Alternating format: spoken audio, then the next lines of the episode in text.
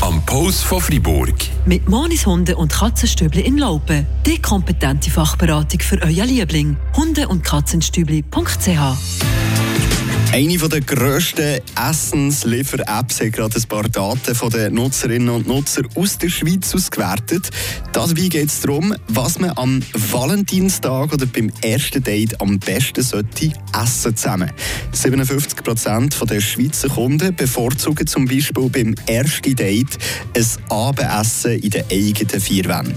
Die italienische und die japanische Küche sind beim ersten Treffen am beliebtesten. 29 Prozent bestellen am Valentinstag Pasta-Gericht, 22% Sushi und 15% bestellen Pizza. Die unbeliebtesten Valentinstagsgerichte sind nach der Uber Eats App Burger, Fisch oder indisches Essen.